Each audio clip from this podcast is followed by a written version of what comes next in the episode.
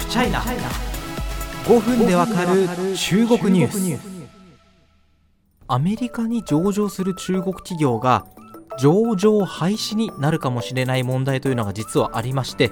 これに一つ、まあ、完全解決とは言えないまでも進展があったので今日はこのポッドキャストでお知らせしたいと思います。まあ、アメリカ当局と中国当局、ね、特にペロシさんの台湾訪問とかで、えー、会話のチャンネルが断たれるんじゃないかと言われていましたがこの金融関連の話し合いというのは続いていましてようやくある程度の妥結を得ました。どういうものかというと中国共産党に実質的に支配されている企業などリスクのある中国企業をアメリカ側も調べますせというものです。その合意の内容を見ていきます。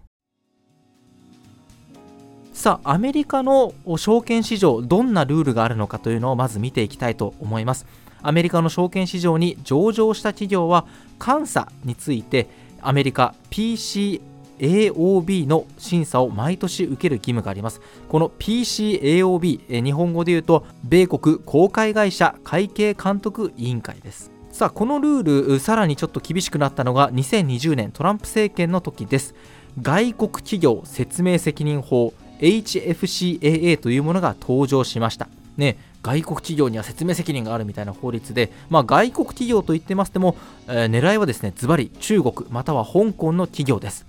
アメリカにある証券当局 SEC 証券取引委員会がこの外国企業説明責任法 HFCAA に基づいて、まあ、監査報告書をも見るんですけどもそれをアメリカ側が完全に審査できないっていうふうに判断したものを委員会指定企業リストというものに入れます。このリストかなり厄介なものでして外国政府機関の株式保有率や中国共産党幹部が取締役にいる場合はその氏名あるいは会社の定款に中国共産党に関する記述があるかなどを報告しないといけないというものでまあね先ほど狙いはズバリ中国だと言いましたけどももうこの内容からして明らかです。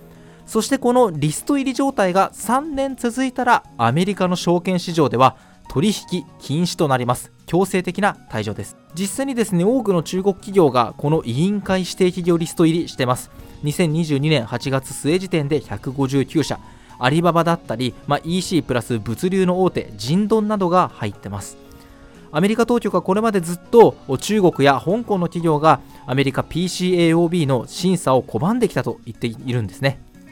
もちろん中国としてもあのアメリカだけじゃなくて香港にも重複上場するとか企業側としては、まあ、対策をしてきたわけですけれどもアメリカで上場廃止になった場合のリスクというのは非常に大きいわけですから中国側としてもこの状態は困る。ということでどうやってこのアメリカの、まあ、当局の PCAOB の審査をするかということで話し合いが続いていたんです。さあその合意の内容が発表されてます。アメリカ側のファクトシートまず見ていきましょう。PCAOB アメリカのね、公開会社会計監督委員会中国当局に協議したり意見を聞いたりすることなく without 検査調査を行う企業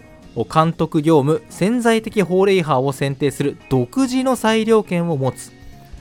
すべての情報が含まれた完全な監査資料を閲覧し必要に応じて情報を保持するための手続きを整備する。検査調査対象の監査に関わったすべてのものに直接聞き取り調査を行い証言を得ることができる。要はアメリカ側が非常に独立した、まあ、検査審査というのをやるんだぞということを強調した内容になってます。これだけを見るとお中国とアメリカねさすがアメリカ市場の話だけあってアメリカ側がすごいこう協議の中で自分たちの主張を通したんだなという印象を持ちます。ただし中国側の発表を見ると少し毛色が違ってなんというか、まあ、こんな内容になってるんですね。アメリカ側と中国側は事前に検査と調査内容の活動計画についてよくコミュニケーションをとってください。アメリカ側は中国当局を通じて必要な資料を獲得する。そして中国側の参与と協力のもと関係する人物に対して、まあ、インタビューやヒアリングをすることができると。まあ、このことから中国側はいやいやあのアメリカ側のとこういうふうに妥結したけど中国の国家機密は漏洩しませんよというようなことで、まあ、なんかお互いのメンツを立てたような発表内容となっているなというような形跡が伺えます。まあ、中国側はですね今回のニュースを受けてこれでアメリカ市場で強制的な上場廃止を回避するために、まあ、きっかけとして一歩前進だというような見方を示してます。ただし、まあ、アメリカ側としてはですねあの、まあ、まず香港に拠点を置いてあの今回合意した内容に基づいた、まあ、審査というのを行っていきたいというふうに言っているんですがこの合意が本当に実行されるかどうかというのはまだ不透明。